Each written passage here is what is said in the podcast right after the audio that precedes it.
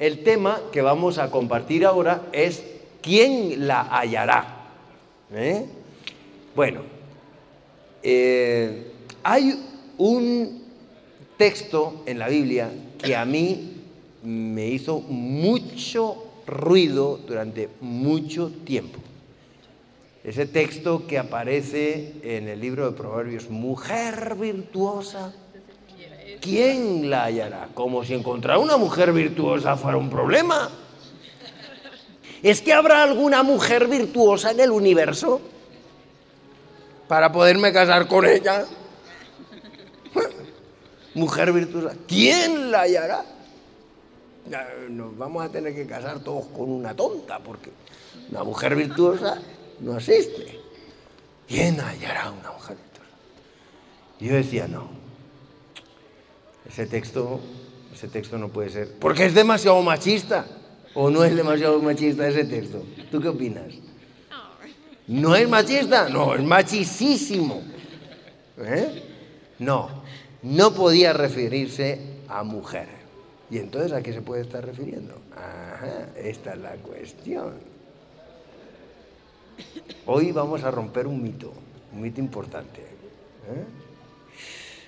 Vamos a ver algunos detalles importantes. Aristóteles decía, la duda es el principio de la sabiduría. ¿Estáis de acuerdo con eso? O Aristóteles decía, partiendo de la duda, tú llegarás a la sabiduría. ¿Estamos de acuerdo o no? ¿Sí? Por ahí están de acuerdo con Aristóteles. Yo estoy peleado con Aristóteles. Desde entonces yo no me hablo con él. No lo invito a casa. Digo, tú a mi casa no vienes a cenar. Lo siento. Dice el sabio Salomón, el principio de la sabiduría es el temor de Jehová. Así que o Aristóteles tiene la razón o Salomón tiene la razón. Punto número uno. ¿Es la duda el principio de la sabiduría? ¿Y qué tiene esto que ver con lo del texto de la mujer? ¿Todavía no os sugiere nada? Sigamos entonces una diapositiva más, a ver. El principio de la sabiduría es el temor de Jehová. Los insensatos desprecian la sabiduría y la enseñanza. ¿Será que cuando estamos viendo en el libro de Proverbios mujer virtuosa, la mujer virtuosa es la sabiduría y la ramera la necedad? Porque en Proverbios encontramos dos mujeres, la mujer prudente y virtuosa y la ramera. En los tiempos en los que Salomón escribe los dichos, se hablaba de la sabiduría como una mujer. Hoy en día, ¿recuerdan la, foto esa que, se hizo famosa, el cuadro eh, que presenta a la razón con el torso desnudo en la Revolución Francesa, que va la mujer del torso desnudo con, con la bandera al frente? ¿La recuerdan e-, esa, esa, pintura o no? No recuerdo de quién es el pintor, pero que va esa pintura, ¿no, ¿no la recuerdan? Pues bien, representa la razón. Siempre a la razón se le ha vestido como si fuera una mujer. La razón se le presentaba siempre como la mujer virtuosa, pero Salomón presenta la razón como una ramera y la sabiduría como la mujer virtuosa. Por eso cuando habla al final, mujer virtuosa, ¿quién la hallará? Está haciendo referencia no a una mujer. ¿De acuerdo? Interesante. Bien, vamos a verlo eso un poco más adelante. Aquí lo tenemos, Proverbios 31.10. Mujer virtuosa, ¿quién la hallará? Su valor sobrepasa largamente el valor de las piedras preciosas. En el seminario Ser o no ser, hablábamos precisamente de que Shakespeare planteaba la idea de qué es mejor, tener cosas o sufrir calamidades. Los dos planteamientos son erróneos, parten de una premisa falsa. ¿Por qué la riqueza tiene que ser insultante y mm, ser, alcanzar la excelencia, tiene que ser malo? No necesariamente. Aquí estamos en este otro principio, ¿vale? El, el poder ser, el virtuosismo que me da la sabiduría. Ahora, dice, Proverbios capítulo 1, versículos 8 y 9. No abandones las enseñanzas de tu madre. ¿Quién es la madre? La sabiduría. Se nos presenta la sabiduría ahora como una madre. ¿De acuerdo? Y dice, porque adorno de gracia serán en tu cabeza y collares en tu cuello. ¿Quién? Las enseñanzas que te da qué? La sabiduría que viene de qué? Del temor de Jehová. ¿Ya te gusta más el texto, eh? Muy bien, vamos allá. Hay suficiente en el mundo para cubrir las necesidades de todos los hombres, pero no para satisfacer su codicia. El ser humano sacrifica la verdadera sabiduría porque lo que quiere es tener cosas, codicia cosas. Y entonces esa es la ramera que presenta el libro de los proverbios. ¿Ok? Vamos a ir viendo más detalles. Así son las sendas de todo el que es dado a la codicia, la cual quita la vida de sus poseedores. Cuando el ser humano quiere tener cosas, poseer cosas, finalmente lo que está construyendo es una jaula que le está impidiendo la libertad. Todo el mundo quiere ser libre, ¿verdad? ¿Quién de vosotros no quiere ser libre? ¿Tú no quieres ser libre? Claro. ¿Quién no va a querer ser libre? Pero ¿y cómo se obtiene la libertad?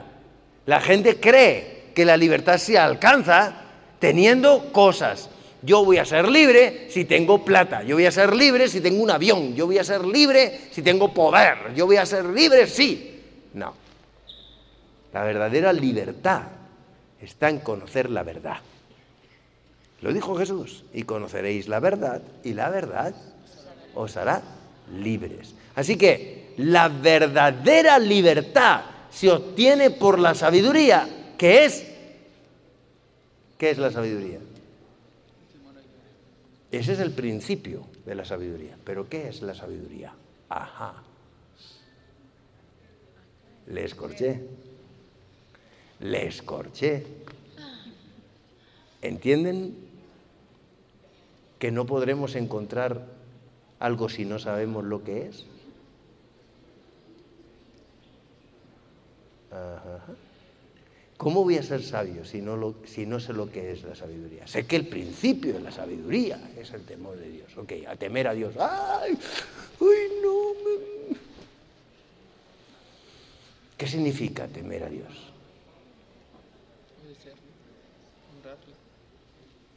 Honrarle, pero no me diste en la diana. ¿Qué es el temor de Jehová? ¿Qué es temer a Dios? ¿Amarle por miedo? Por amor. O sea, ¿tú tienes temor de tu novio? ¿Por amor? Que viene, que viene, que viene, que viene.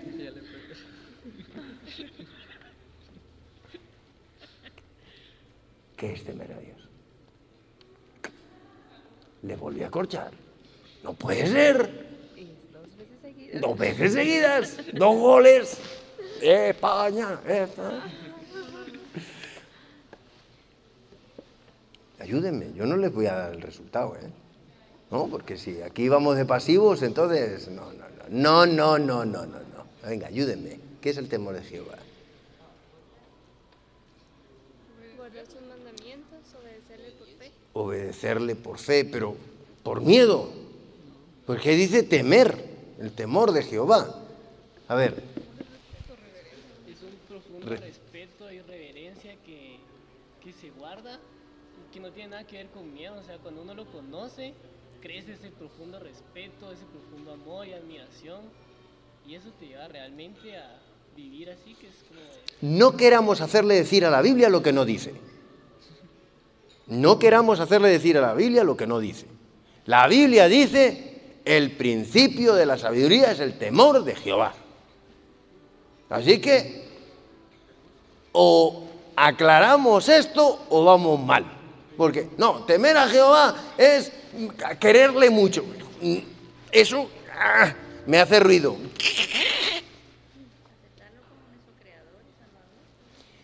Pero mm, peras y manzanas no me van en el cesto.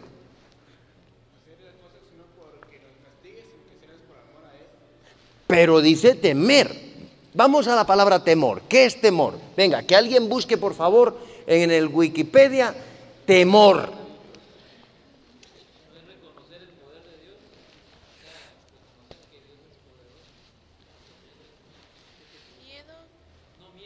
A ver, vamos a leer qué significa temor. Miedo que se siente al considerar que algo perjudica o negativo o algo negativo que ocurra o haya ocurrido. ¿Ok? Entonces, ¿puedes repetir otra vez y vamos a contextualizarlo con la palabra Dios? Miedo que se siente al considerar que algo perjudica Ok, miedo que se siente al considerar que algo perjudica. ¿Dios perjudica?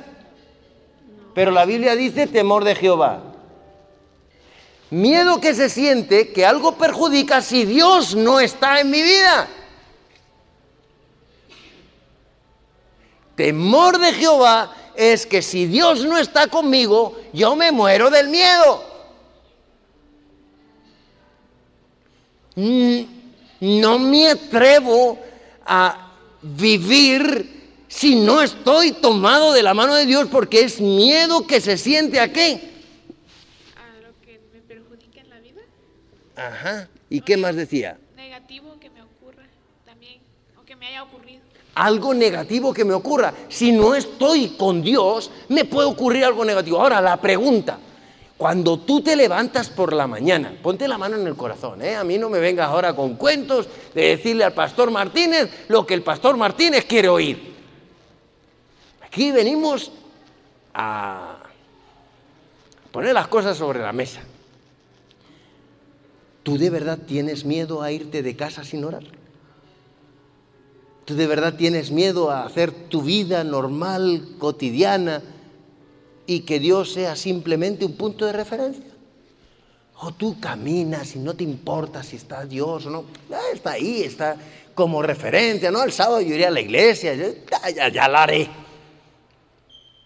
Temor de Jehová es sentir pánico, horror, miedo a lo que me pueda ocurrir si no estoy tomado de la mano de Dios. Mi pregunta es, ¿os pasa eso? ¿Queréis que os haga una confesión? ¿Os hago una confesión? A mí no. Y muchas mañanas me levanto y hago mis actividades sin miedo a no haber orado. Y empiezo por la mañana mi marcha y salgo y sí, vale, ok, chao. Pero sentir pánico a no estar tomado todo el tiempo, las 24 horas, 7 días a la semana tomado de la mano de Dios, no me pasa. ¿A vosotros sí? ¿Tú estás las 24 horas ahí, conectada? ¿Entienden el asunto? Queremos ser sabios, pero en realidad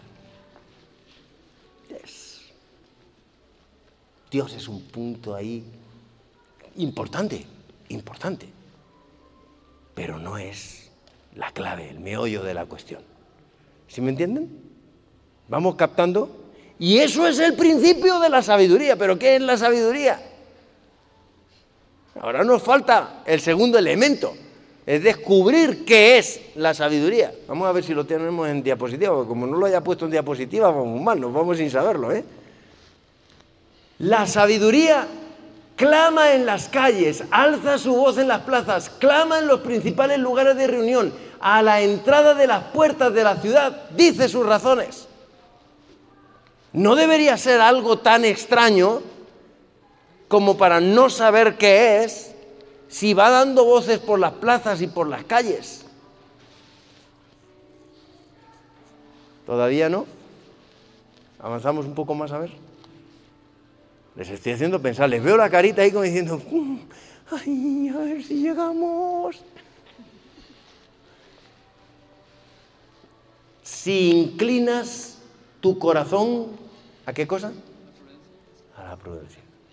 Ah, bueno, aquí ya empezamos a ver cosas. Bueno, ya. Así que sabiduría es, ¿qué cosa? Prudencia. ¿Ok? Punto número uno. El principio de la sabiduría es tener miedo a que me pasen cosas si no estoy de la mano de Dios. Ahora, yo estoy de la mano de Dios y me tienen que pasar cosas. ¿Qué cosas son las que me tienen que pasar si estoy de la mano de Dios? Ser prudente. Punto número uno. ¿Estamos de acuerdo o no? Ser prudente es ser sabio. Entonces, ¿por qué somos tan imprudentes? Cuando nos ponemos a hacer cosas y no tenemos todos los datos. Y cogemos y decimos, ah, el 50%, mm, ah, me tiro. Ahí hay un 50% de margen de error, pero ah, eso le pasa a los demás. A mí no me pasa. Nah, fumar produce cáncer. Ah, a mí no. Como consumas drogas, la palmas. eso, yo soy adventista, yo, yo puedo. Una vez. A mí no. Como tú tengas relaciones prematrimoniales. Vaya, no. Tengo que saber para casarme si yo. No vaya a ser que me caso y luego. No. Eso le pasa a los demás. A mí no. ¿Te ha pasado alguna vez que tomas decisiones sin tener el 100%? ¿Y el margen de riesgo? con que haya un 1% de riesgo, hay un riesgo que dices, ya, aquí. Pero es que hay cosas en nuestra vida que si no las hacemos al 100% de seguridad, nos podemos meter en unos líos increíbles. ¿O no es verdad? ¿O estoy yo inventándome cosas? O sea, ser prudente es tener Vamos a hacer, venga, vamos a hacer una encuesta, porque yo creo que aquí vale la pena. ¿Con qué margen de error tomas decisiones tú? ¿Con margen del 10, del 15, del 20, del 50, del 70? Más o menos, habitualmente. Me voy a comprar un, eh, un vestido. ¿Con qué margen de error estás dispuesta a equivocarte? ¿Con? Del 10 al 15, ok. ¿Y tú? Un 20. ¿Y tú? 25. 25. 15. 15. Margen de error que, tienes por, por válido decir, si cojo, si asumo un riesgo del 15 voy bien. 20. Un 10. 15. Bueno, vamos todos más o menos tú. ¿Con qué margen de error? A ti, a ti, a ti. bueno, unos pantalones, hombre. La camiseta de, de tu equipo favorito. Nunca he comprado. Estudiar una carrera. Ahí, uy, ahí, ya nos, nos, ahí sí que pegué. Margen de error.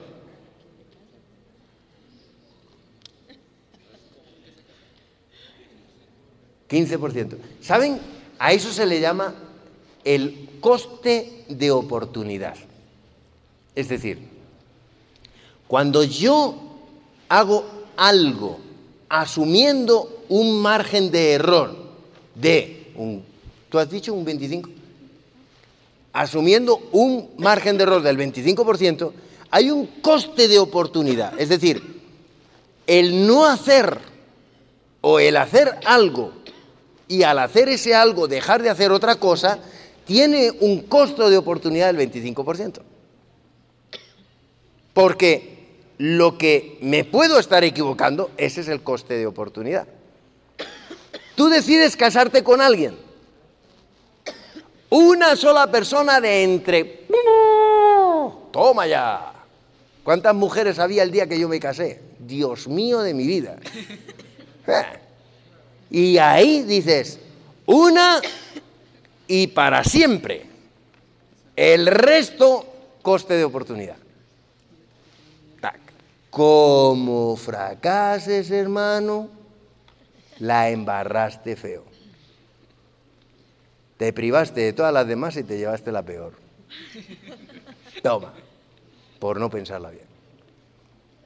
La prudencia. Temor de Jehová. Temor de Jehová a no ser suficientemente prudente y tomar una decisión guiado por mis parámetros que son profundamente limitados y no centrarme en la visión macroscópica de Dios que es el Todopoderoso. Entonces, a la hora de elegir pareja, tú coges y te guías de tus impulsos del corazón. Oh, esta es, esta es. Ay, ay, ay, ay, ay. Sí, sí, sí, sí, sin duda, sin duda, sin duda, sin duda. ¿Cómo me palpita el corazón, Señor? Error. Abajo, de cabeza. Pica un barrena, ¡pum! de estrellas. Pero si tú coges y lo pones en la mano de Dios, si lo dejas en la prudencia divina y le dices, Señor, será, no será, decide tú. Tú eres mi inspiración. Eso es ser prudente. ¿De acuerdo? ¿Vamos entendiendo un poquito el concepto? ¿Avanzamos un poco más? Ok. Así que decimos, si inclinas tu corazón a la prudencia. Punto número dos. Si invocas a la inteligencia y pides que la prudencia te asista. ¿Qué es la inteligencia? Venga, me ayudan inteligencia. Antes, inteligencia, hoy día, antes se, hablaba de la inteligencia y se pensaba que uno era inteligente porque se aprendía todos los ríos de España. No es verdad. ¿Eh?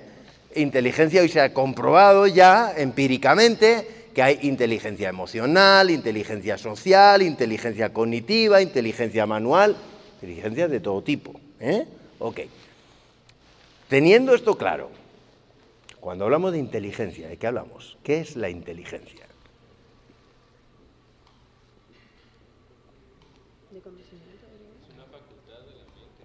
Una facultad de la mente, muy bien, ok. ¿Qué consiste en qué?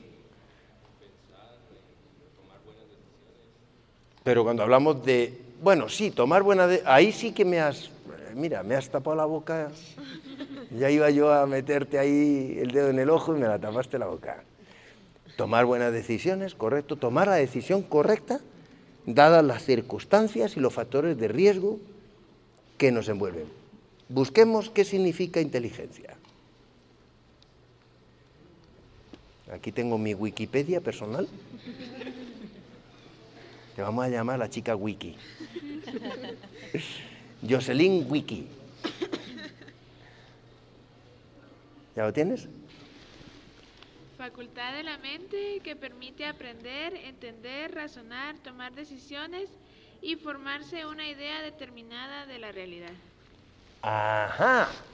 O sea que la inteligencia es tomar la idea correcta de la realidad en virtud de mi capacidad de aprendizaje. O sea, inteligencia no es saber hacer las cosas, sino ser capaz de aprender a hacer las cosas. Así que Dios no nos ha hecho enseñados, pero sí que nos da la capacidad para aprender. Y en los procesos de aprendizaje, Dios lo que quiere es que yo aprenda. ¿Aprenda a qué? A depender de Él. ¿Por qué? Porque eso es lo que me da la verdadera prudencia. La prudencia me asiste en la medida en la que yo voy aprendiendo de todo lo que Dios quiere enseñarme para mí. ¿Sí? ¿Vamos entendiendo? ¿Vamos bien? ¿Estamos de acuerdo con eso o no? ¿Tú qué opinas? ¿Sí? ¿Vamos, vamos por buen camino? Estáis muy callados. Yo necesito que seáis más participativos. Este seminario es para que hablemos todos. De aquí nos tenemos que llevar las zapatillas puestas y tenemos que llevarnos las zapatillas de nuestra talla, porque como llevéis zapatillas que no os vengan bien, os van a hacer heridas. ¿Ok? ¿Listo? Ok, sigamos. Si la buscas como si fuera plata, ¿cómo hay que buscar la sabiduría? Como un tesoro. ¿Cuál es el tesoro más precioso que tenemos?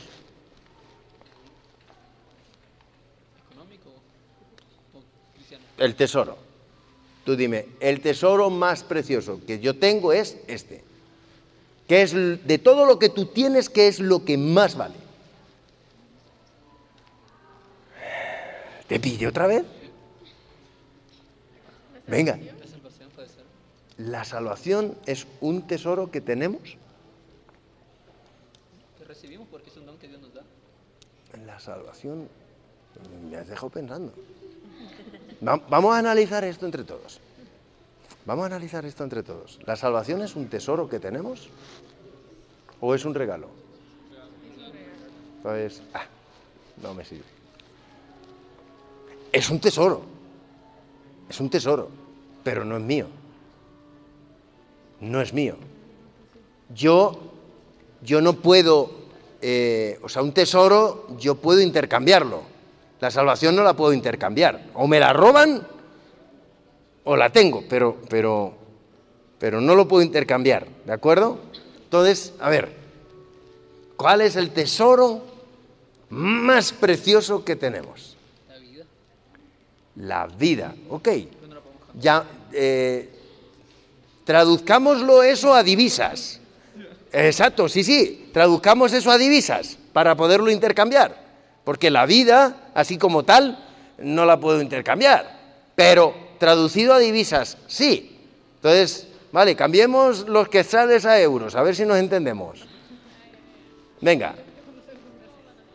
A ver, a ver. El tiempo, ¿quién lo dijo? Sí, señor, el tiempo. Ese es el precioso tesoro que tenemos y todos tenemos el mismo tesoro. Cada día tenemos 86.400 segundos. Tómalos, ahí los tiene. ¡Paca! En tu cuenta corriente. Gástalos como te dé la gana, pero gástalos. Gástalos. Puedes darle a los demás el porcentaje que quieras. O sea, que sí que funciona como tesoro. Parece que, que funciona. 86.400 segundos. ¿Os imagináis que os dieran 86.400 dólares? Te dan 86.400 dólares, tómalos, pero te los tienes que gastar en un solo día. Si no te los gastas, te los retiro. ¿Qué harías con 86.400 dólares? bueno, ok, ok, vale, bien. Me compro un carro, listo. ¿Qué más? ¿Qué más harías con 86.400 dólares casa o la mitad o lo que alcance. Lo que alcance para una casa, pero al día siguiente ya eso ya no lo tienes, o sea que se te quedó ahí con el suelito, pero bueno, como te dan otro eh, apechugoncito a la casa hasta que la termines. Y la terminas. ¿Qué más? ¿Qué más harías con 86.400 dólares? Te quedaste pensando, te dejé ahí pillada con 86.400 dólares. Uy, uy, uy, uy, uy, uy, uy, uy, uy, que lo pillara. Se te ha ido la mente no sé a dónde, pero te compras tu casa, por ahí andaba, ¿qué harías con 86.400 dólares? Que si no los gastas te los quitan, ¿eh? Te compras un carro, ok. A ver, ¿qué haríamos con 86.400 dólares? Yo la verdad es que me gusta mucho ayudar a las personas. Ajá, Tal vez ayudaría a varias personas. ok, ajá, ahí vamos enfocando bien. Ahora resulta que un buen día, sin saber muy bien cuándo, ya no te van a ingresar más 86.400 dólares.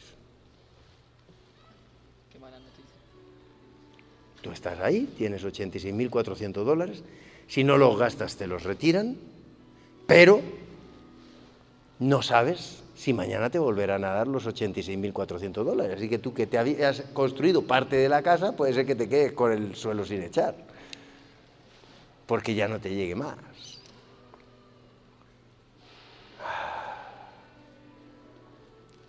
Pero si tú cada día coges y compartes esos 86.400 dólares con otras personas que no están metidas en ese cuento, o sí, pero que pueden compartir contigo, entonces en la generosidad del compartir vas a tener mucho más.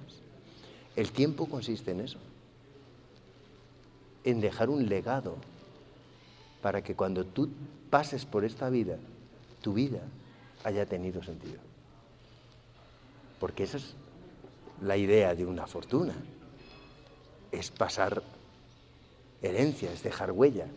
Todos dejamos una huella. Todos dejamos una huella, buena o mala, pero todos dejamos una huella. La sabiduría, ser inteligentes, es decir, aprender cada día. Ser prudentes, es decir, no confiar en nosotros mismos, sino en Dios. Y que cuando nosotros dejemos este mundo, porque ya no nos metan más 86.400 segundos cada día, entonces de nosotros se pueda decir, la vida de esta persona tuvo sentido. Ahora la pregunta, ¿y si tú murieras hoy, qué legado le dejas a la vida? Esto se me apagó, me parece. No. ¿Qué legado le dejas a la vida? Si hoy te vas. Tachán, tachán, tachán. ¿Se dieron cuenta lo que es la sabiduría? La sabiduría es tomar conciencia del valor de las cosas y el orden de prioridades que establecemos en ellas, siendo en el orden de prioridades uno de los tesoros más preciosos el tiempo. ¿Estamos de acuerdo?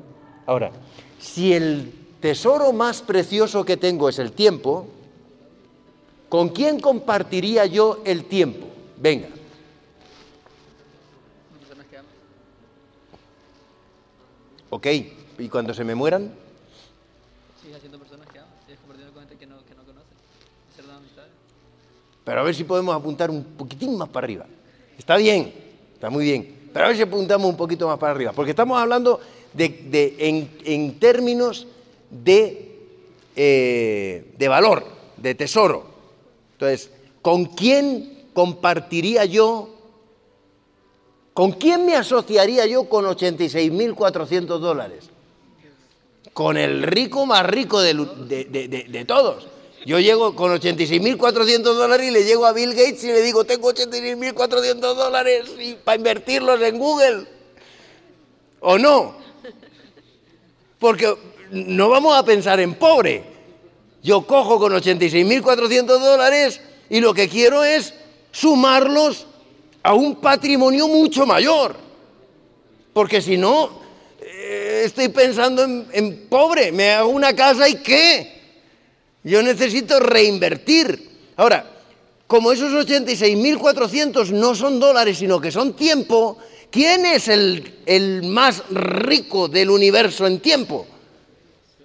Que es eterno. Luego entonces, la inteligencia es aprender que los valores más grandes los tengo que compartir con el dueño de todos los recursos, que es Dios. Quiero desmontaros ese concepto que a veces tenemos de que tenemos que ser cristianos porque hay que amar a Dios, porque, porque nos han vendido conceptos así un poco como raros que, que- que no conseguimos aterrizarlos del todo en nuestra vida práctica de coger y decir, ok, a ver, en mi cartera, ¿qué porcentaje de Dios tengo aquí para comprarme un sándwich? ¿De qué manera mi vida, mi realidad existencial del día a día, de, de- que soy cristiano y adventista y que yo camino y que, y que tengo hambre y que tengo que ir al baño y que, y que tengo que hacer cosas, las hago con Dios desde una perspectiva de naturalidad, de, de- de que es un estilo de vida vivir con Dios, que, que- que no es un misticismo que me venden para tener que ir a la iglesia y sentarme ahí a hacer el santurrón hasta que me vaya. ¿Entendéis lo que quiero decir?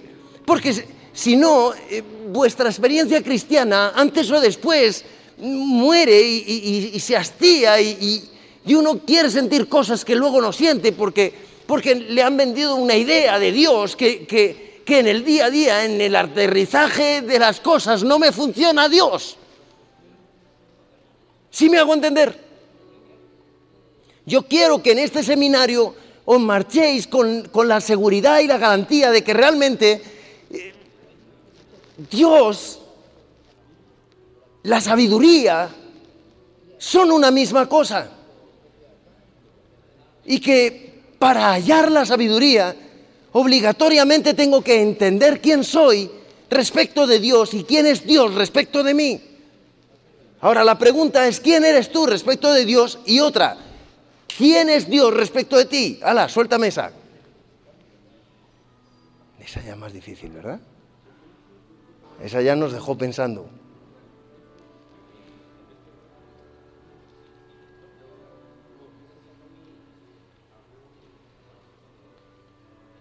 Silencio feo, ¿eh?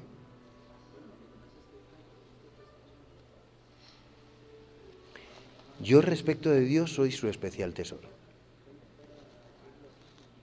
No hay otra como tú. Y Dios es el Rey de Reyes, Señor de Señores, el dueño del universo, y Él dice que es tu Padre. Entonces, si Dios es tu Padre, ¿tú qué eres? Y si Él es Dios y es el Rey, ¿tú quién eres? Una princesa. ¿Viste? A que ahora vale mucho más la pena. ¿Entiendes? Tu respecto de Dios eres una princesa. Princesa, hija de Dios, el Todopoderoso. ¡Guau! ¿Y ahora Dios respecto de ti?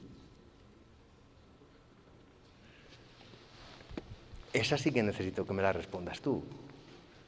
Tú respecto de Dios ya te la dije yo, venga. ¿Y ahora? ¿La otra? ¿Dios respecto de ti? ¿Quién es Dios respecto de ti? ¿Al que vas a visitar el sábado por la mañana a la iglesia? ¿Al que le pides cuando estás en chicharrones feos? ¿Quién es Dios respecto de ti?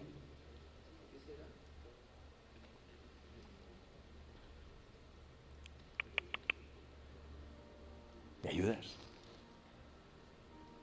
Nos cuesta más trabajo, ¿no? ¿Seguimos un poco más? A ver si encontramos la respuesta.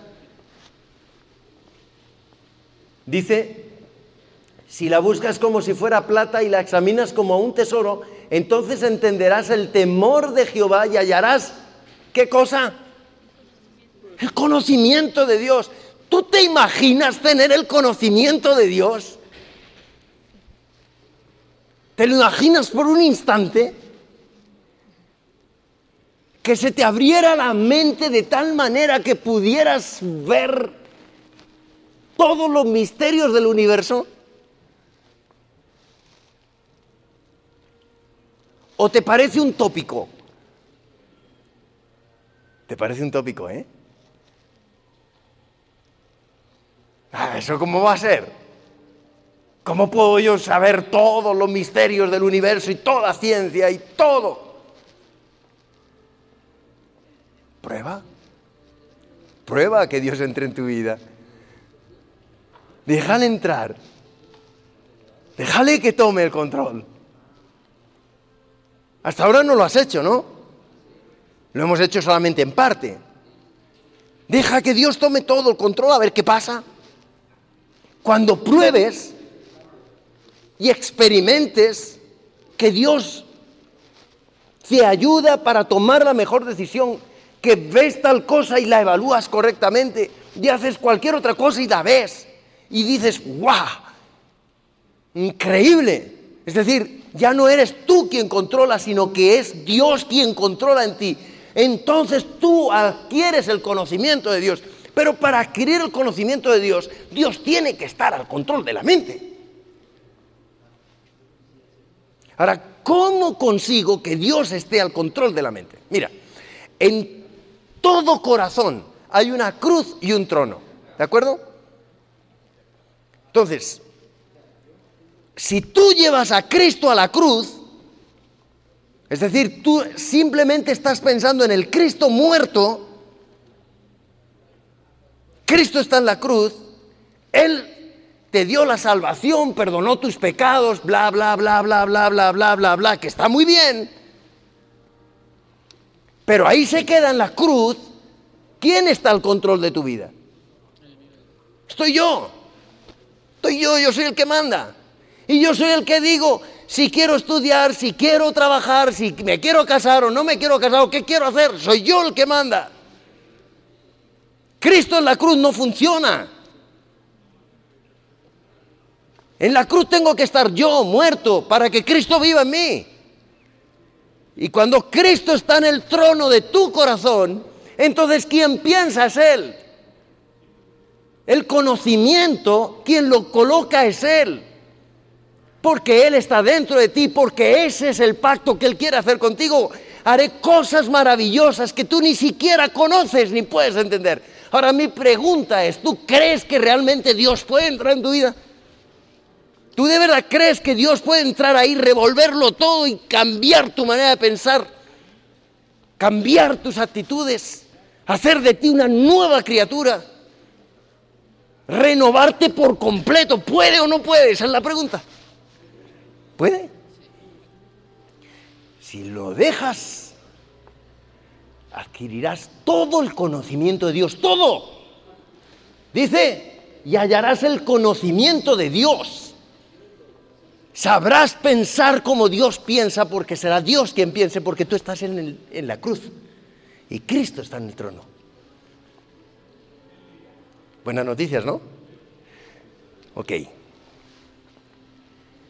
Serás librado de la mujer ajena. ¿Quién era la mujer ajena? La necedad, la razón de los hombres. ¿Sí vieron? Serás librado de la mujer extraña que halaga con sus palabras, que abandona al compañero de su juventud y se olvida de su pacto con su Dios. Cuando tú adquieres la razón, el conocimiento de los hombres, cuando tú crees que ya lo sabes todo, que no necesitas de Dios, no, esta ya me la sé. Ahora viene aquí el pastor este español a vendernos los espejos. Cuando yo creo que me lo sé todo, no dejo lugar a que Dios entre. Esa es la mujer extraña, la razón de los hombres, el conocimiento que aportan los hombres. O estamos con Dios, o estamos sin Él. Norte, sur, este, oeste. Pero tú decides, no hay más caminos. Coste de oportunidad. Cuando tú tomas una decisión determinada, la decisión que tomas elimina las otras opciones. Cuando tú decides la razón en cambio a la sabiduría, estás perdiéndote la parte que le corresponde a Dios. ¿Sí me entiendes? Ese es el punto. La necedad, ¿qué es la necedad? Vamos a ver qué significa ser necios. ¿Cómo vamos de tiempo? Uy, pero vamos bien. ¿Qué es la necedad? Venga, ayúdenme. Vamos a ver qué es la necedad. Supuesto a la sabiduría. Lo opuesto a la sabiduría. Perfecto. Vamos a verlo gráficamente. Ok.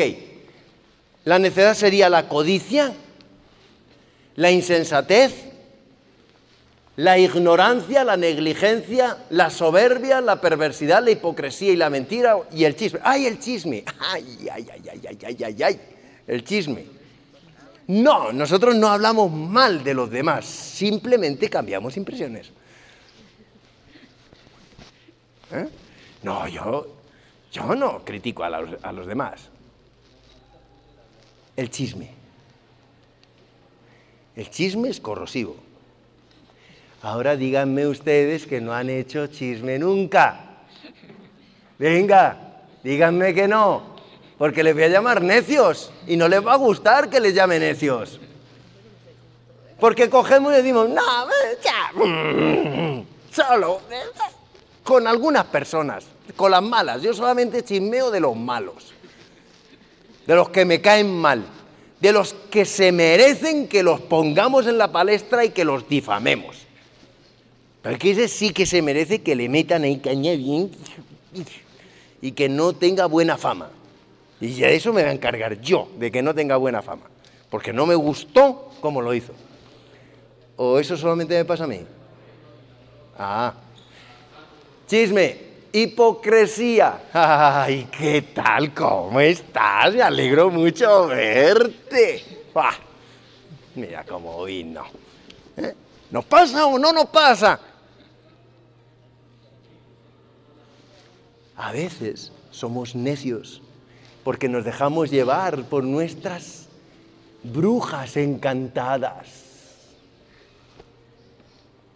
Y las brujas encantadas son nuestras ideas que nos inspiran para hablar mal de los demás. ¿Eh? La sabiduría edificó su casa, labró sus siete columnas. La mujer necia es alborotadora, ingenua e ignorante.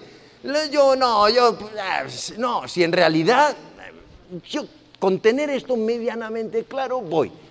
Estamos hablando de los pilares de la sabiduría. Es una construcción ser sabio. Es un proyecto. Del proyecto vamos a hablar en los próximos seminarios. Qué lástima, lo vais a perder. Pero así estamos. Es toda una construcción. ¿Sabéis algo? ¿Sabéis que lo único que nos vamos a llevar al cielo es nuestro carácter? ¿Lo sabíais? Y pregunto yo, si es lo que nos vamos a llevar al cielo, ¿por qué le invertimos tan poco tiempo? ¿Ah? Luego, nuestro tiempo y nuestro carácter son los dos grandes tesoros. Trabajemos en ellos. ¿Qué les parece? ¿Bien? ¿Seguimos? La mujer virtuosa es corona de su marido. ¿Te quieres casar con la sabiduría? ¿Quieres casarte con la sabiduría hoy? Ok, ahí la tienes. Pero la mala es como carcoma en sus huesos. La necedad te va corroyendo el carácter, te va destruyendo el carácter, te va destruyendo el carácter. Y cuando te vienes a dar cuenta, tu valor como persona es solo lo material. La riqueza, la verdadera riqueza no reside en lo que tienes, sino en lo que vales. Valora lo que vales y sabrás lo que tienes. ¿Ok? Muy bien. Mejor es adquirir sabiduría que oro fino y adquirir inteligencia vale más que la plata. Este es el resumen de todo el discurso. ¿Estamos de acuerdo con eso? ¿Sí? Ok. Pues entonces, preguntas, opiniones. Eh, nos quedan como seis minutos que quiero que los aprovechemos para cualquier duda que os haya quedado o cualquier aporte que queráis hacer. Adelante. En el seminario anterior dijo, en el seminario anterior dijo que en este iba a decir cómo lamar el pincel. Y me queda duda de cómo cambiar eso, cómo... Ajá. Ok. ¿Y si te lo explico en el siguiente? no, veamos. Eh, justamente la sabiduría, la sabiduría, el temor de Jehová es la forma de lavar el pincel. Cuando yo muero y es Dios quien escribe, yo no puedo hacerlo. Hablábamos, ¿quiénes estuvieron en el seminario anterior? Dos, tres, cuatro, cinco, seis, siete, ocho. Mm, Aquí hay algunos infiltrados. que- Eh, cuando hablábamos de los binomios, de las actitudes, esos binomios de esas actitudes es algo que yo no puedo manejar por mí mismo. O Dios lo hace en mí, o Dios es el que está al control y mueve los hilos, o yo no voy a poder. Este es un principio fundamental. Porque el ser humano, por mucho que lo intente, siempre va a estar eh, entrampado con, con sus manchas de pinturas anteriores. Pero cuando es Dios quien pinta, cuando yo tengo pánico a hacer las cosas soltándome de la mano de Dios, ahí es donde entonces es que yo puedo construir. La clave es sentir pánico de vivir una vida sin Dios. Esto es lo que quiero que os llevéis de este seminario. Sin Dios, separados de mí, dijo Jesús. ¿Cuánto? Nada. Nada. Pero a nosotros nos encanta tanto ser independientes, poder prescindir de Dios y estar con Dios si quiero, pero es que hemos sido creados para depender de Él. No hay alternativa. Yo no puedo escogerlo, estar o no estar con Él. Sí, tengo libre albedrío, por supuesto, pero el libre albedrío me, mata porque hemos sido creados para depender de Dios.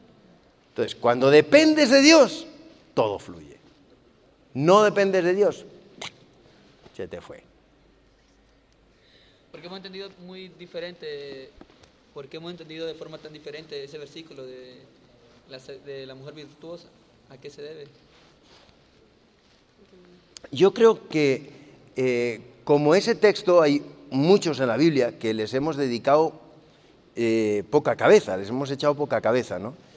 Eh, y de hecho, fijaros que eh, yo me encontré con él precisamente porque, eh, a ver, yo soy de los convencidos de que la mujer es más inteligente que el hombre.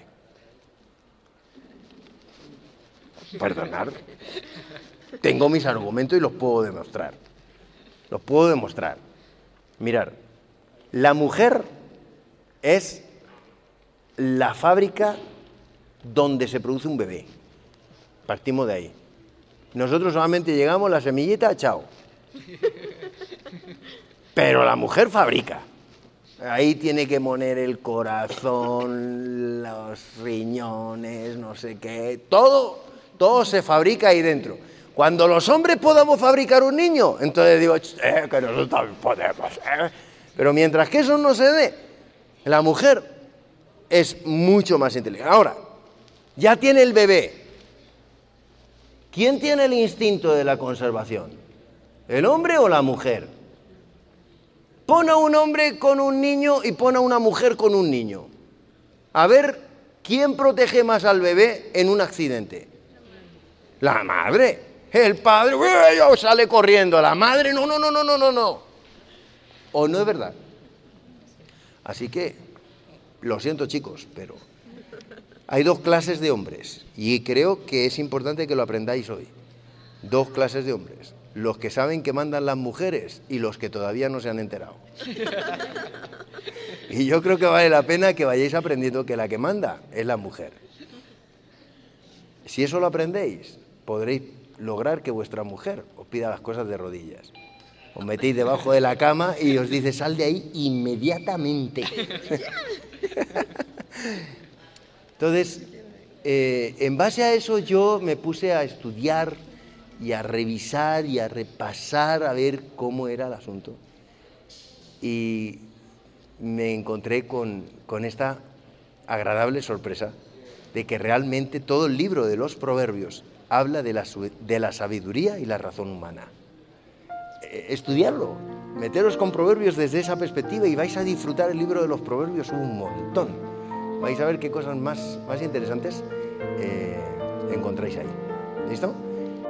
Esta presentación fue brindada por Audioverse, una página web dedicada a esparcir la palabra de Dios a través de sermones gratuitos y mucho más. Si quisiera saber más de Audioverse o si le gustaría escuchar más sermones, por favor visite www.audioverse.org.